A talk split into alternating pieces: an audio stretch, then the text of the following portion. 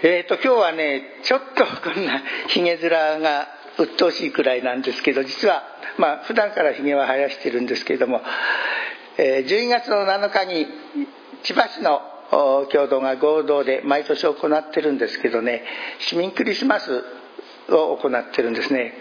でサンタクロースやってくれって。もう3回目なんですけどね。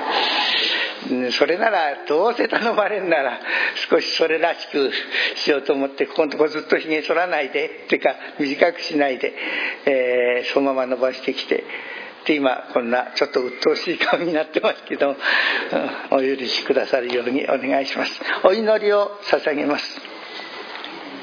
父なる神様尊い皆を心から賛美申し上げます。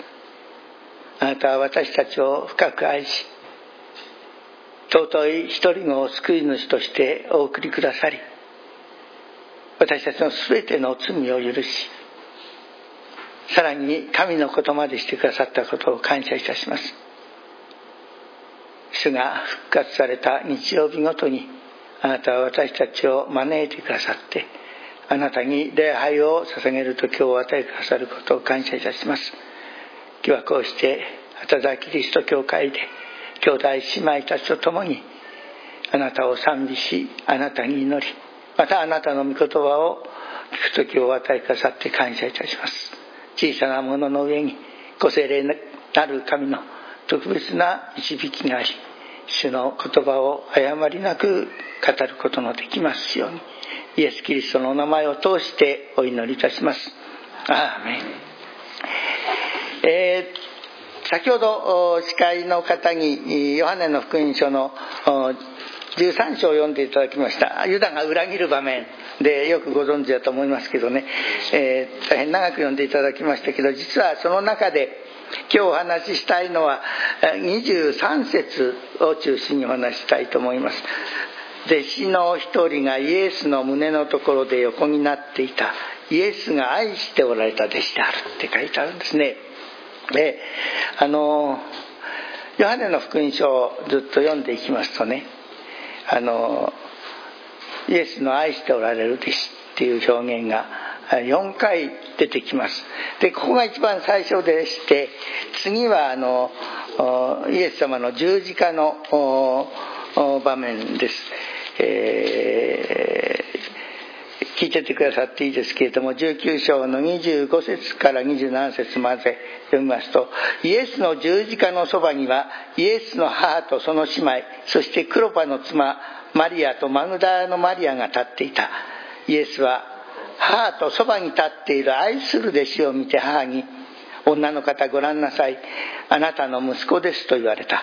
それからこの弟子にご覧なさい。あなたの母ですと言われた。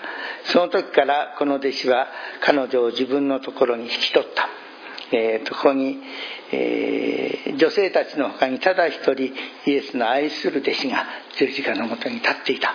ことが記されます。あとは最後の復活の主の場面ですね。21章。えー、21章の一節から読みますとその後イエスはティベリア湖畔で再び弟子たちにご自分を表された。表された死体はこうであった。シモン・ペテロデドモと呼ばれるトマスガリラヤのカナの出身のナタナエル。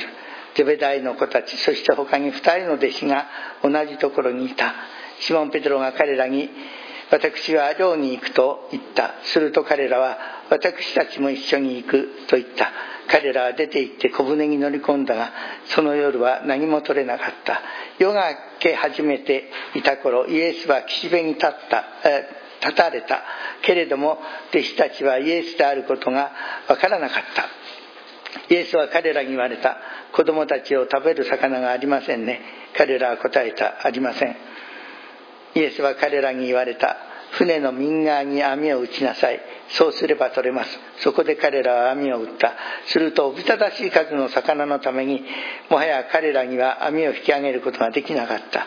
それでイエスが愛されたあの弟子がペテロに「主だ」と言った。シモン・ペテロは主だと聞くと裸に近かったので上着をまとい湖に飛び込んだ。ここにもイエスが愛されたあの弟子が。っていうふうに書かれています、えーと、それからですね同じ章ですけれどもこの食事が終わった後イエス様がペテロにあのご自身を愛するかって声をかけられます。えーと、15節21章15節彼らが食事を済ませた時イエスはシモン・ペテロに言われた。ヨハネの子シモンあなたはこの人たちが愛する以上に私を愛していますか？ペテロは答えた。はい、主よ。私があなたを愛していることはあなたがご存知です。イエスは彼に言われた。私の子羊を飼いなさい。えー、と、20節に飛びます。ペテロは振り向いてイエスが愛された弟子がついてくるのを見た。この弟子は夕食の席でイエスの胸元に寄りかかり、主よあなたを裏切るのは誰ですかと言ったものである。ここでもイエスが愛された弟子ですね。そして24節これらのことについて証しし、これらのことを書いた者はその弟子である。私たちは彼の証が真実であることを知っている。えヨハネの福音書にこのようにイエスが愛された弟子がという表現が4度出てきてしかもヨハネの福音書を書いたのはこのイエスの愛された弟子ヨハネ自身であることが最後まで読むと分かるように書かれています。でまあ私がもう洗礼を受けたのはね60年ぐらい前なんです。高校の3年生の時春でしたからイースターでしたからね。で聖書を読んでヨハネの福音書は好きだったんですけどねあの引っかかったのはこのヨハネが自分のことを主の愛されている弟子っていう表現をしていることです。でまあペテロならそう書かないこともないかなと。まあペテロはすぐ何かあるとね思ってることをたり。割とイエス様の前にしゃしゃり出たりするようなところがあるけどヨハネっていう人はどちらかというと非常に奥深しい感じのする人です。えー、とヨハネの福音書の他にヨハネの手紙を見てもあの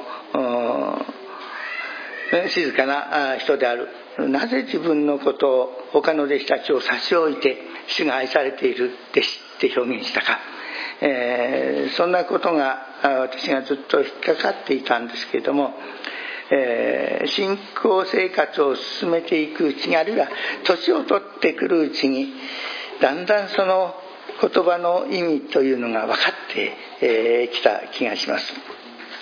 で、え、ヨハネが福音書を書いたのは非常に年を取ってからです。福音書が書かれたのは大体紀元85年から90年。遺跡の終わりに近いですね。イエス様が十字架におかかりになったのは紀元30年頃ですからね。あのそれから50年から60年経っているわけです。ヨハネ自身も相当な年ですね。まあ、ヨハネはペテロヤコブと並んで、えー、十二弟子の中では割とリーダー的な存在でしたからね。特別若かったというわけではないと思います。えー、25だったとしてもね80紀元85年頃にはもう75歳、うん、あるいは80歳近い。当時のねあの平均寿命から言ったら大変な年ですよ。日本でもね昔は人生50年って言っていました。私たちの子供の頃まではね。でも実際の寿命は50年なかったんですから。まあ戦争なんかもありましたしそれから子供赤ちゃんの死亡率が大変高かったということもあります。あの歴史を見れば戦国時代の有名なあ人たちなんてみんな40代ぐらいで死んでいますね。だから70から80のヨハネは大変な年を取っていた。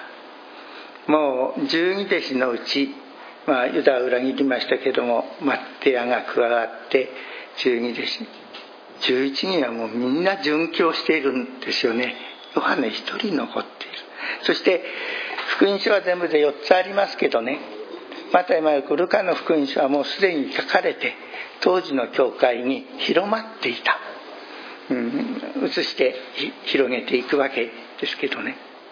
そういう中でヨハネは精霊に導かれて聖書を書く書き始めたわけですね。ですからヨハネは他の3つの福音書に記されていないことを中心に記しているわけですけどね。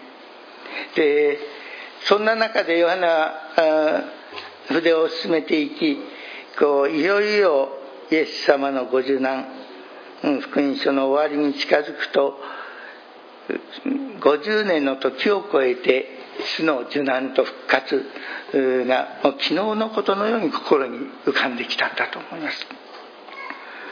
で最後の晩餐のことをですね教会はかなり早くからイエス様が命じられた通りに生産式を行っていたんですよね。死の十字架を覚えてね。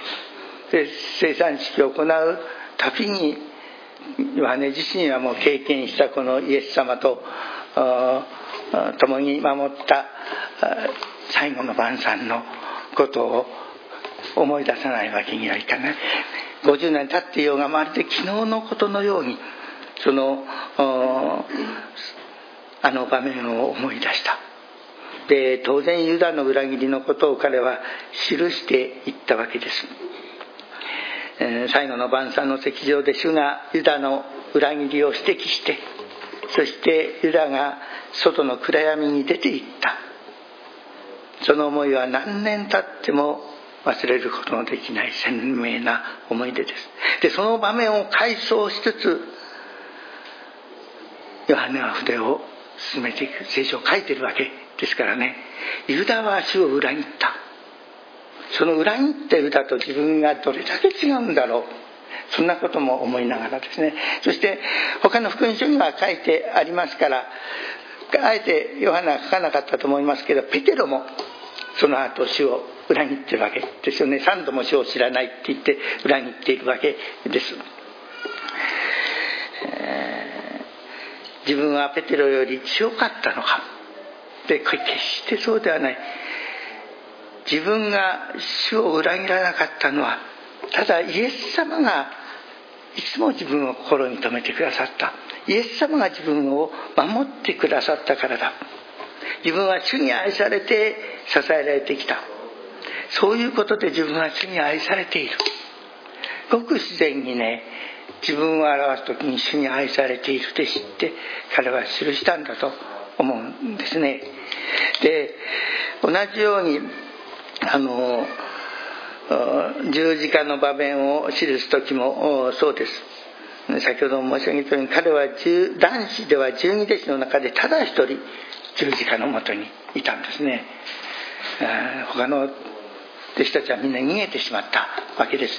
まあペテロ何度はね死を知らないって3度も言ったくらいですから他の弟子でも自分も共に捕まるあるいは、うん、捕まるだけでない殺されるかもしれない、うん、そんな思いでイエス様の十字架のもとには他の弟子は誰もいなかった。でも彼はそばにいたからイエス様の十字架をずっと見上げていたわけですよね。イエス様は私の罪のために苦しまれた。神様の前に私が受ける全ての罪を全部背負って苦しんでくださった。でですから十字架はまさに主が私を愛してくださった。最も確かな印である。十字架の場面を書くときにね私は主に愛されている。イエスはイエスに愛された弟子なんだってそういうことを思わずにはいられなかった。それで自分のことを主の愛されている弟子って記したんだと思うんですね。同時に復活の場面もそうです。21章ですけれども、うん、あのマタイの福音書の最後、まあ、福音書の最後どこでもそうですけれどもよみがえったちあるいは弟子たちごめんなさい天の使いたちはその女性たちにですねあの弟子たちのところに行ってこう言えって言うんですねあのガリラヤに行きなさいそこで主がお目にかかるって。だから弟子たちはガリラへ行ったわけですよね。もちろんあのその前にも弟子たちの隠れているところに、えー、主が現れたりしますけど最終的にはガリラヤで、えー、弟子たちはイエス様にお会いした。で本来ならば復活の主に会うお会いするわけですからね。それ祈りつつ待つべきだった弟子たちはね。マタイの福音書の最後を見ますとね不思議な言葉もありますよね。主にお会いしたしかし疑う者もいたって書いてあるんですよ。28章の最後のところにね。そんな状態だったんですよね弟子たちの状態はね。